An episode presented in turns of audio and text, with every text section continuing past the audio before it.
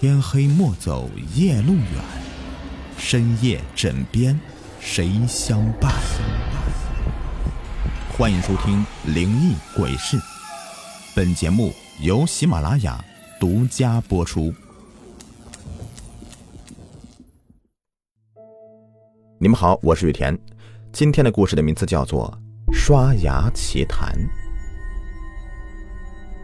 小芝是我们学校超市的营业员，他平时总是很温婉的笑着，像是有什么好事发生一样。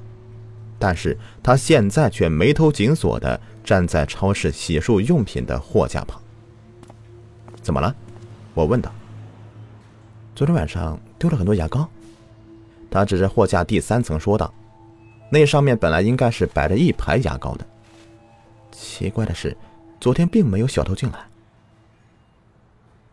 我对超市工作的流程略知一二，知道他每天晚上要先盘点一下货物才下班，几乎不可能发生在没进小偷的情况下大批量的丢失货物的事情。还丢什么了？没了，只有牙膏丢了，连收银处的钱都没有丢。他一摊手，这的确挺奇怪的。于是我犹豫一下，告诉了他一件前几天发生的事情。男生间有一个口耳相传的传说，那就是如果把牙膏涂抹在一个已经熟睡的人的脚底板上，那么那个人就会招来恶鬼舔他的脚底板。我的室友王玉刚是一个不安分的小子，总是琢磨着怎么搞怪捉弄人。他跟我的关系还不错，所以他一早就告诉我，他想把牙膏抹在别人脚上试试，看会不会导致那个可怕结果。于是，在三天前的夜里。我看着他偷偷的从床上爬起来，蹑手蹑脚的越过床头，将牙膏涂抹在了司马强的脚底。他的动作很轻，司马强缩了一下脚，嘟囔几句梦话，就又睡踏实了。我强忍笑意，翻了一个身，准备继续睡觉，因为我听到的传说是另外一个版本，就是会发生的事情，那可不是什么鬼来舔你的脚底板。而是一个让人更加抬不起头的结果。哼，不管哪个是真的，只要等到明天早上看笑话就是。可是，还没过十分钟呢，寝室里就响起一阵奇怪的刷牙声，嘎吱嘎吱的，让人听了觉得很难受。我就连忙坐了起来，就看到司马强的脑袋从床上的护栏上耷拉下来，双手做着刷牙的动作。一下子接一下的仔细对着空气刷着，他的手里明明是没有牙刷的，可是却发出了令人毛骨悚然的刷牙声。很快的，他刷完牙了，他的嘴里响起一阵漱口的声音，紧接着一张嘴就喷出一股黑气来。那股黑气刚喷出十几厘米远，就像是被一个东西给阻挡住一般。散开了。随着黑气散开，我才看到，在他脑袋下方竟然有一个脸上露着森森白骨的骷髅头，他的嘴边满是牙膏沫子。原来，司马强不是给他自己刷牙，而是给这个骷髅头刷牙呀。更加可怕的是，那个骷髅头竟然扭过头来，看着我笑了一下。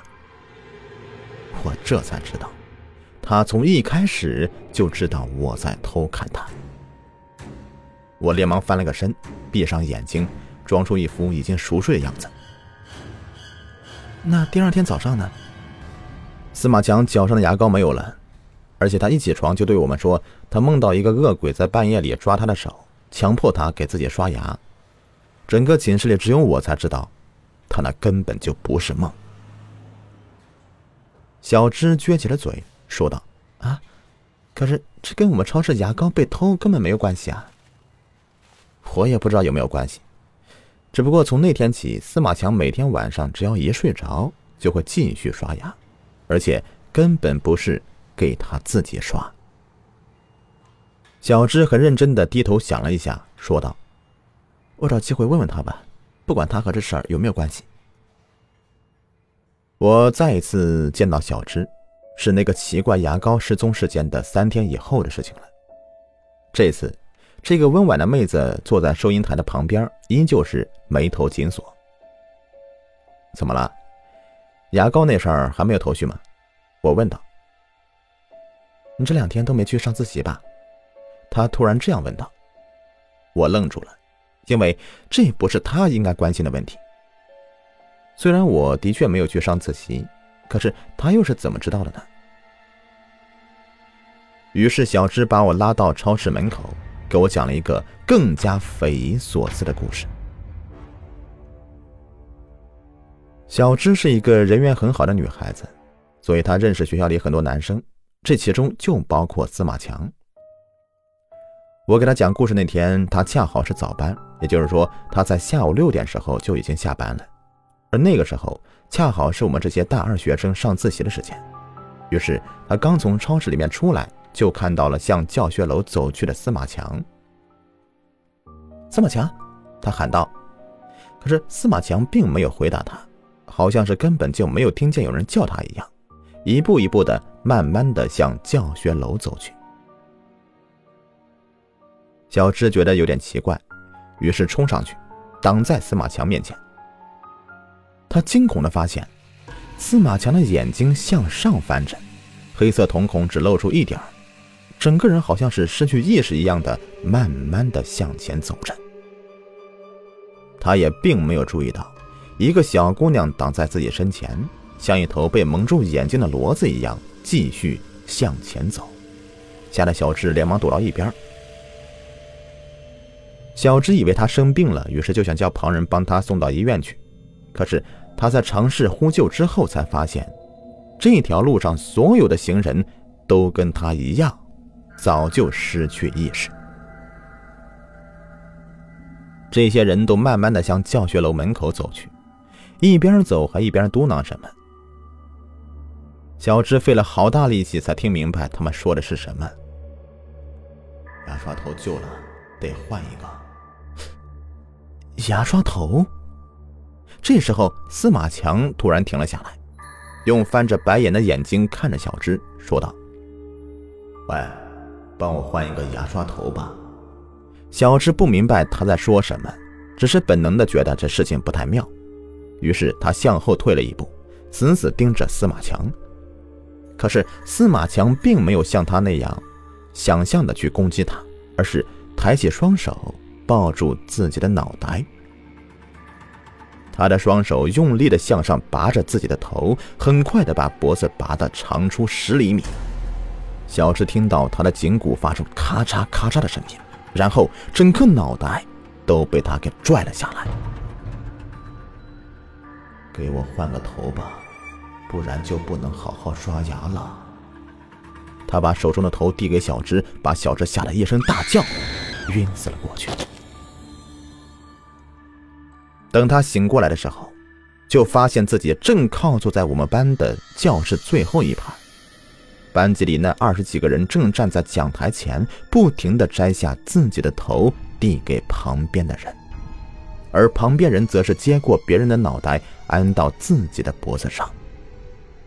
我打了个哆嗦，如果他说的是真的，那岂不就是说，我们班里没有一个人是原装的，都是自己的身子配上别人的脑袋吗？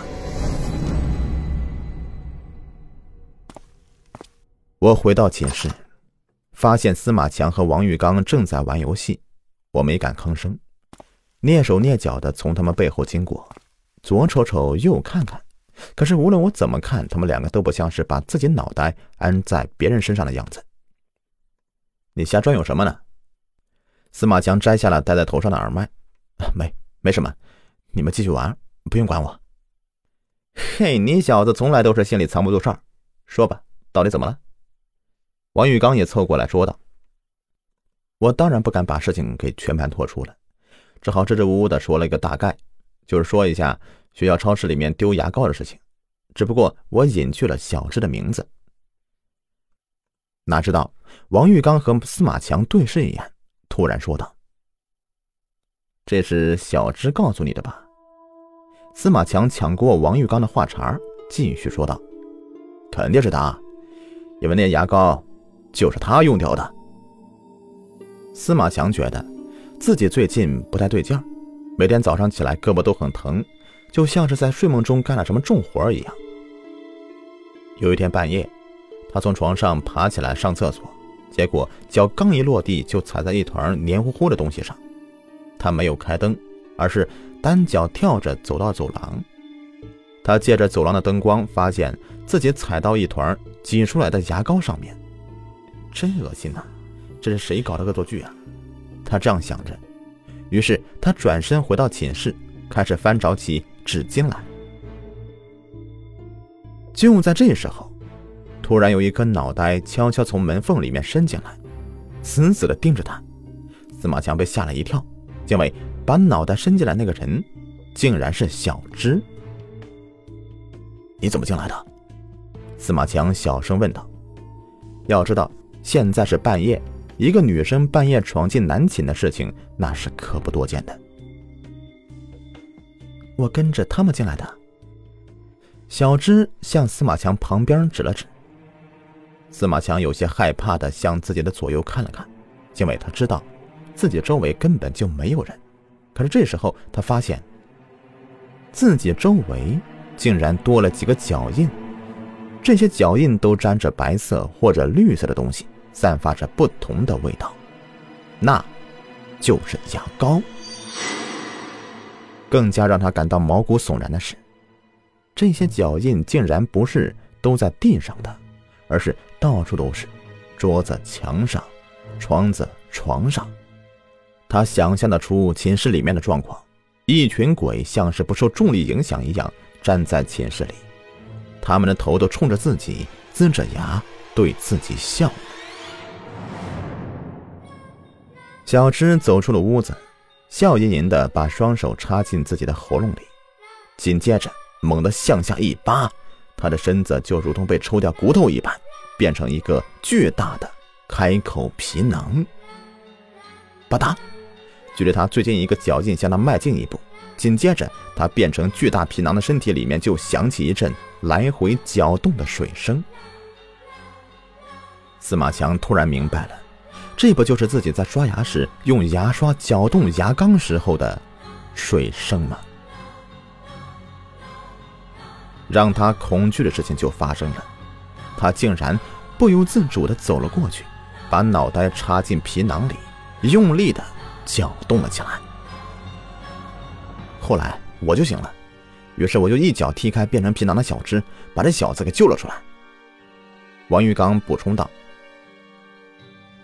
我不知道自己应该相信谁好。”从小芝的故事里能够看出，这两人都有问题，而这两人又联合起来证明有问题的其实是小芝，这不就是在问我是先有鸡还是先有蛋吗？于是我决定，谁都不相信，只相信自己的眼睛。